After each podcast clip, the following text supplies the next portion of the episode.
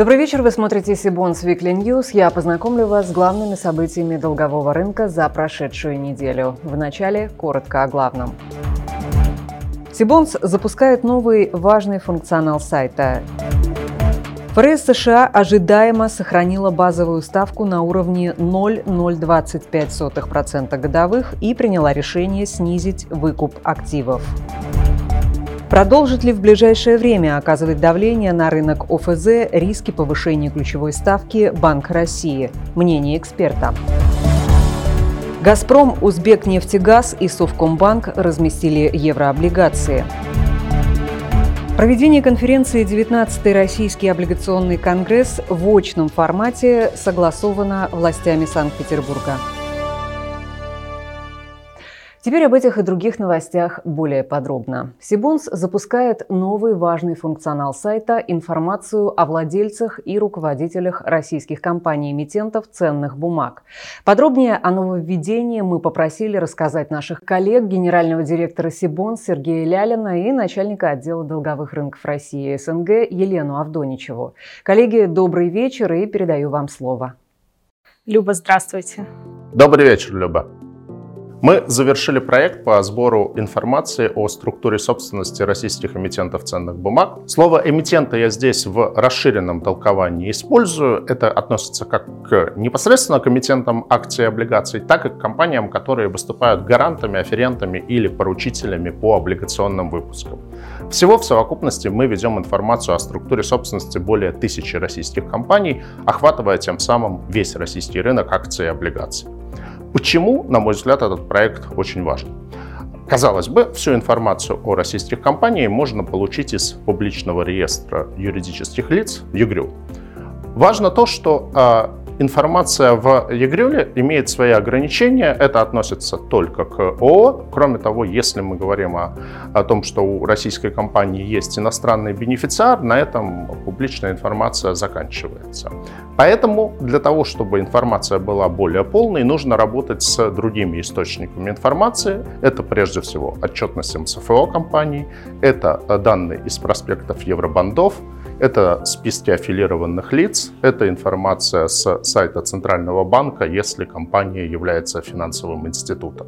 Важно подчеркнуть, что работа с этими источниками данных э, с трудом может быть полностью автоматизирована, и здесь есть довольно большой элемент ручной обработки данных что, на мой взгляд, существенно повышает ценность этих данных, собранных в структурированном, в готовом виде и доступных пользователям сайта Sibons. Ну а сейчас подробнее о том, как у нас организован процесс сбора этих данных и где они доступны на сайте Сибонс, расскажет моя коллега Елена Авдоничева. Сергей, спасибо. Информация о э, владельцах компаний с долей владения более 5% и руководителях компаний публикуется на сайте Сибонс в нижней э, части э, страницы эмитента. На странице представлено название связанной компании – доля владения в уставном капитале компании и э, подтверждающие документы, которые подтверждают э, факт владения. А, мы собираем информацию о всех промежуточных владельцах э, компаний и таким образом доходим до конечного бенефициара компании. А если компания владеет долей в другой компании эмитенте ценных бумаг, то данная информация будет представлена в нижней части блока. Мы собираем информацию на основании основных официальных источников раскрытия информации. Для российских эмитентов это в первую очередь список аффилированных лиц, ежеквартальный отчет эмитента, отчетность МСФО, официальный сайт организации, а также документы, приуроченные непосредственно к выпуску ценных бумаг компании, например, проспект эмиссии еврооблигаций. Информация по компаниям в форме ООО публикуется в реестре ЕГРЮ, а э, микрофинансовые организации, кредитные организации и управляющие компании раскрывают информацию на сайте Центрального банка России. Мы э, обновляем информацию в базе ежеквартально по мере выхода перечисленных э, отчетных документов, а также в случае публикации эмитентом существенных фактов об изменении доли владения отдельных бенефициаров компании – на основании данных существенных фактов нами публикуются новости в новостной ленте Сибонс. Их можно найти под темой изменения доли бенефициара компании. Наблюдение за новостной лентой Сибонс позволяет всегда быть в курсе, э, какие изменения произошли в структуре владения российскими эмитентами. Спасибо большое, Елена. Хочется верить, что данный функционал будет востребован нашими пользователями, и тем самым мы вносим определенный вклад в повышение информационной прозрачности российского финансового рынка. Хотел бы отметить, что данная информация, информация о структуре собственности российских эмитентов, доступна не только на сайте Сибонс, но также доступна с помощью API решений и выгрузок баз данных и получение этой информации через API или дата выгрузки способно помочь автоматизировать бизнес-процессы вашей компании, поскольку уже сейчас в определенных нормативных актах требуется отслеживание этой информации для некоторых групп финансовых институтов, и Сибонс будет рад предоставить вам решение, позволяющее максимально эффективно это сделать. Люба?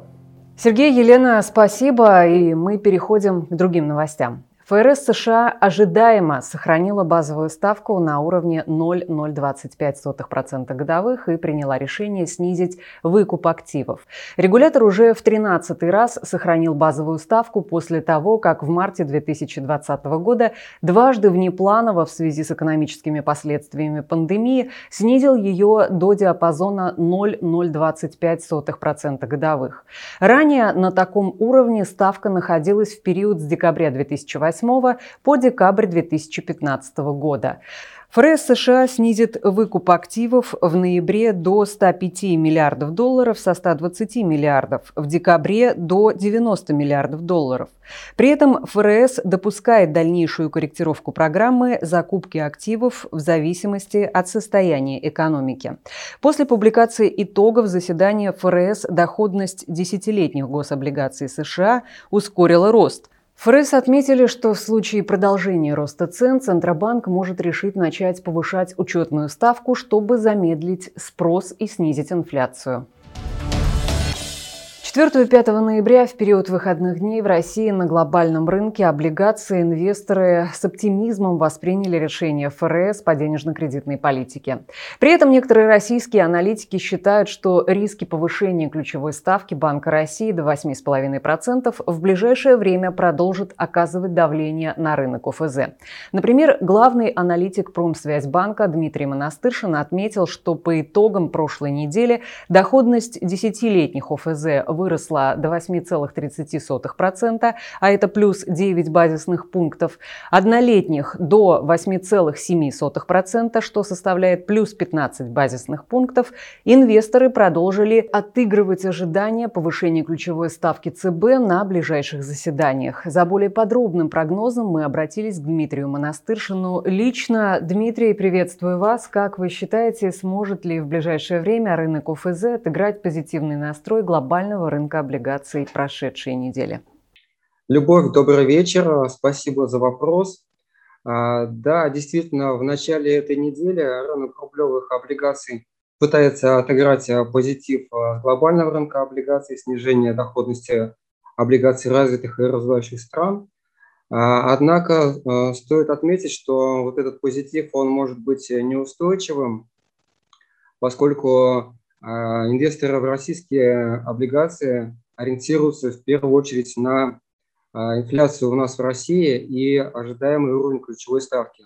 Пока инфляция у нас а, очень высокая и продолжает ускоряться, э, ЦБ уже в этом году два раза пересматривал свои прогнозы по инфляции и прогнозы по ключевой ставке. И есть высокая вероятность, что на следующем заседании в декабре ставка может быть повышена до уровня 8,5, а текущие цены УФЗ учитывают ставку пока в районе 8-8,25. Соответственно, а, важной э, информацией будет статистика, которую публикует в среду а, Росстат по инфляции.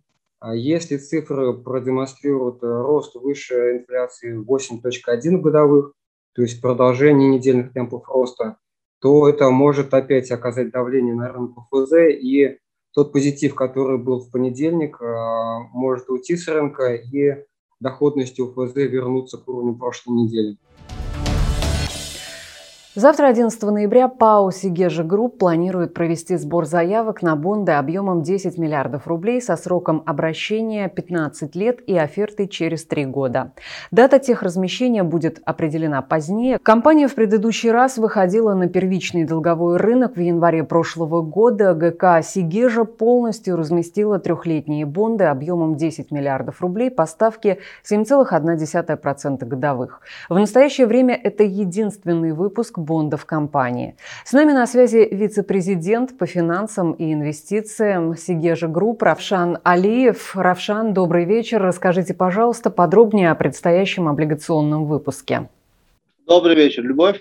Спасибо за интерес к нашей компании и за возможность пообщаться как бы, с инвесторами, а также рассказать о нашем будущем выпуске.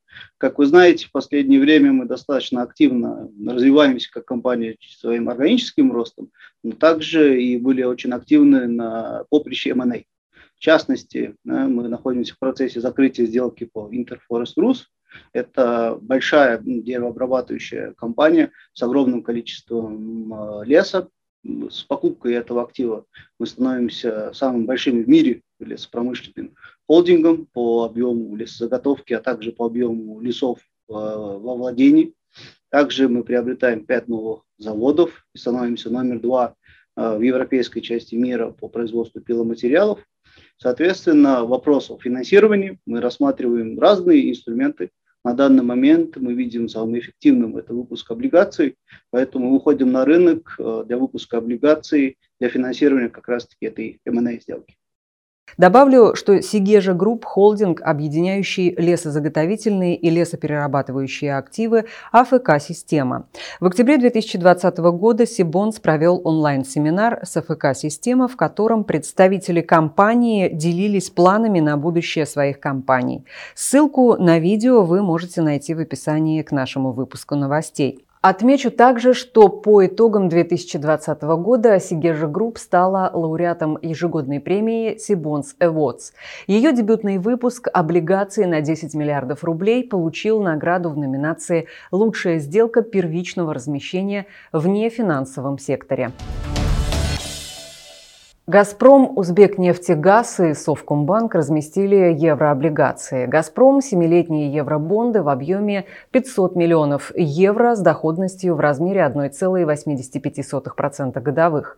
Погашение запланировано на 9 ноября 2028 года. Как сообщил первый вице-президент «Газпромбанка» Денис Шулаков, в выпуске стоит отметить широкую диверсификацию инвесторов и качественную книгу заявок, состоящую из ордеров крупнейших институциональных инвесторов из Великобритании, Германии, Франции, Швейцарии, Нидерландов, США, Азии и России. Цитата. «Спрос от международных инвесторов превысил 80% от общего объема книги. Всего в книгу нового выпуска поставили свои заявки 145 инвесторов инвесторов. Объем книги превысил полтора миллиарда евро с переподпиской в три раза. Добавлю, что организаторами выпуска выступили «Газпромбанк», JP Morgan, Мизуха Securities, Сберкип и Юникредит. Узбекнефтегаз разместил дебютные семилетние евробонды на 700 миллионов долларов под 4,75%. Погашение запланировано на 16 ноября 2028 года, купонный период полгода. Уже поступили заявки на общую сумму 1,9 миллиарда долларов. Облигации купили более 120 инвесторов из Великобритании, США, Германии стран Азии. Ориентир доходности вечных евробондов Совкомбанка на 300 миллионов долларов установлен на уровне 7,75-8%. Заявки инвесторов банк собирает сегодня. Условия выпуска субординированных евробондов предусматривают кол-опцион через 5 лет. На этой неделе Сибонс провел два онлайн-семинара. Первый состоялся в понедельник, 8 ноября, и его гостями стали представители ГК «Талан». Семинар был посвящен размещению третьего облигационного выпуска группы компаний. Отмечу, что ГК «Талан» – девелоперская компания, работающая на рынке недвижимости более 19 лет. На данный момент она представлена в 11 городах России, от Твери до Дальнего Востока. Прежде всего, в настоящее время мы говорим о том, что в тех регионах, где мы строим, мы наращиваем земельный банк, после того, как мы его нарастили, мы готовы рассматривать другие регионы, но новый регион – это дополнительные такие риск-метрики, да, дополнительная доходность должна там быть для того, чтобы в этот регион заходить. Во вторник, 9 ноября, мы познакомили наших зрителей с представителями ООО «Бинофарм Групп», одной из самых быстрорастущих фармацевтических компаний на российском рынке. Компания входит в топ-15 крупнейших игроков на розничном рынке России, является одним из лидеров по производству антибиотиков и одним из крупнейших отечественных поставщиков лекарственных средств в страны СНГ. Зависимость именно от государства с точки зрения, например, платежей у нас она ну, нулевая. То есть мы никак не зависим, а риски работы с государством вместо нас берут наши партнеры-дистрибуторы. Кроме того, уже в эту пятницу, 12 ноября, в Казани Сибонс проведет конференцию «Инструменты финансового рынка для корпораций и компаний МСП». Участие в формате онлайн для всех категорий участников будет бесплатным, поэтому фактически конференция станет общероссийской. Ссылку на регистрацию ищите также в описании к нашему выпуску. Также ссылки на записи перечисленных онлайн-семинаров. И рада поделиться с вами новостью, что проведение конференции 19-й российский облигационный Всемирный конгресс в очном формате согласовано Комитетом по промышленной политике, инновациям и торговле Санкт-Петербурга. Мероприятие состоится 2-3 декабря в гостинице Holiday Inn «Московские ворота» в Санкт-Петербурге. Приглашаем вас на рок в формате офлайн. Ссылку на регистрацию вы также найдете в описании к этому видео. Чтобы всегда быть в курсе событий и не пропускать важные анонсы, не забудьте подписаться на наш канал, а также на телеграм-канал Сибонс и наш наши страницы в Фейсбуке и Инстаграм. Отмечу, официальным партнером нашей программы является Банк Синара.